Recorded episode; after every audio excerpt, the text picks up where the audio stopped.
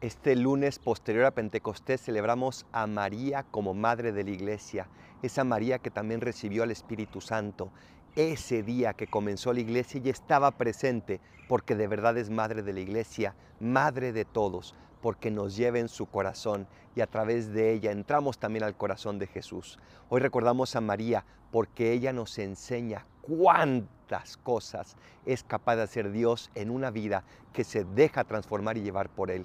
Gracias María por ser nuestra Madre, por no negarte, por estar siempre con nosotros y ayúdanos a ser fieles a Dios como tú también lo fuiste.